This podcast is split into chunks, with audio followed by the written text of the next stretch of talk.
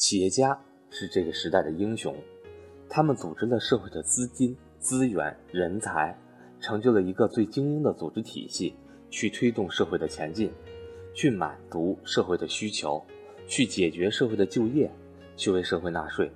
他们值得尊敬。对于贾跃亭目前所遇到的困境，我们可能帮不上什么忙，但我们能够做的是不墙倒众人推。我们可能不会去买乐视的股票。但是，对于中国企业家，我们应该心存感激。我是格局班主任韩登海，我相信中国企业家。最近这两天，关于乐视的消息又铺天盖地的出现在了各个财经媒体的头条啊或者头版。应该说，比较严重的事件就是银行对乐视的资金做了一定的冻结。那昨天呢？乐视的创始人贾跃亭通过自己的微博啊发表了他的观点。贾跃亭公开说：“我会尽责到底，把欠款全部还上。”恳请大家给乐视一些时间，给乐视汽车一些时间。看到这里呢，其实我也想表达表达我的观点。乐视呢是一家上市公司，可以说是在 A 股上市的比较不错的一家互联网企业。在二零一四年到一五年的大牛市当中，乐视是当时的一个龙头股，真的是涨了很多很多倍，市值最高的时候，我记得是过千亿了。所以贾跃亭在整个乐视这个上涨过程中呢，其实套现了将近一百多个亿。过去这一年吧，呃，乐视爆出来各种各样的问题，各种各样的报道，什么欠款的啦，资金链断裂的啦，人员流失的啦，裁员的啦。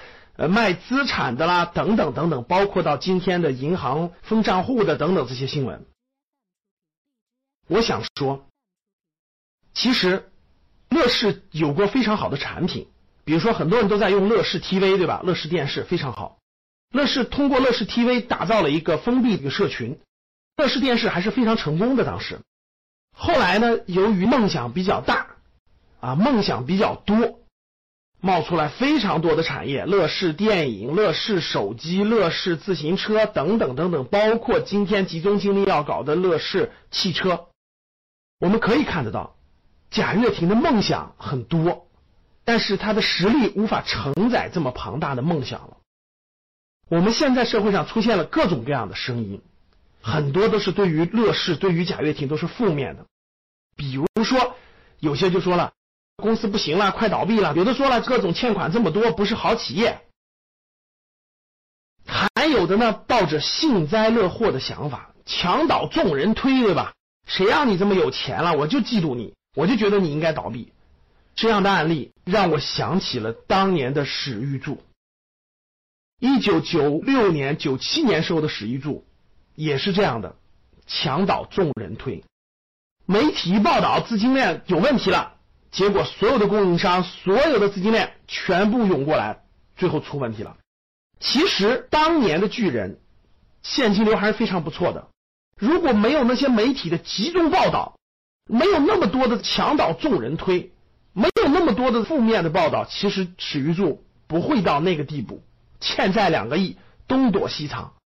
大家可以看得到，史玉柱后来经过艰难的反转，通过脑白金，最后又成功的跃起。还完了所有的债务，今天又成为了一个伟大的企业家。史玉柱的案例，我想倒映今天的贾跃亭。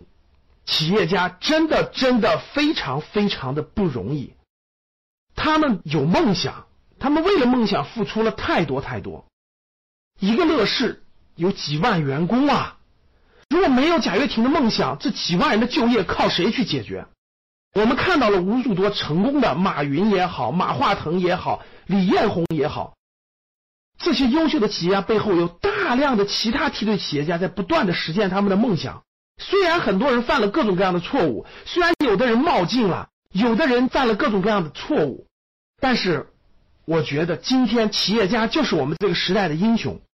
他们虽然有的人各种各样的情况倒下了，虽然有的人面临着各种各样的困难，我觉得我们应该用一个宽容的心去看待。企业家的梦想，去给他们更宽容的环境，没有那么多的媒体给他们进行负面报道。我们的网络上，我们这些各种各样的粉丝不去黑这些企业家。这么好的时代，他们能把握机会去努力实现他们的梦想，就算最后贾跃亭失败了，我觉得也值得我们今天为他喝彩，而不是墙倒众人推，而不是嫉妒他，到处去黑他。企业家是这个时代的英雄，他们组织了社会资金、资本、资源、人才。成就了一个最精英的组织体系，去推动社会的前进，去满足社会的需求，去解决社会的就业，去为社会纳税，他们值得尊敬。所以，当我看到贾跃亭发表的公开信，我会尽责到底，把欠款全部还上。他是一个负责任的企业家，我们应该更多的帮助他。虽然我们不一定去买他的股票了，但是希望大家不要黑他。希望大家想一想当年史玉柱的案例。我们祝福乐视和贾跃亭能够顺利的度过难关，重新走上正确的和稳定的发展道路。我们中国的富裕和强大需要更多的、更优秀的企业家去推动。好的，这是我的观点，分享给大家。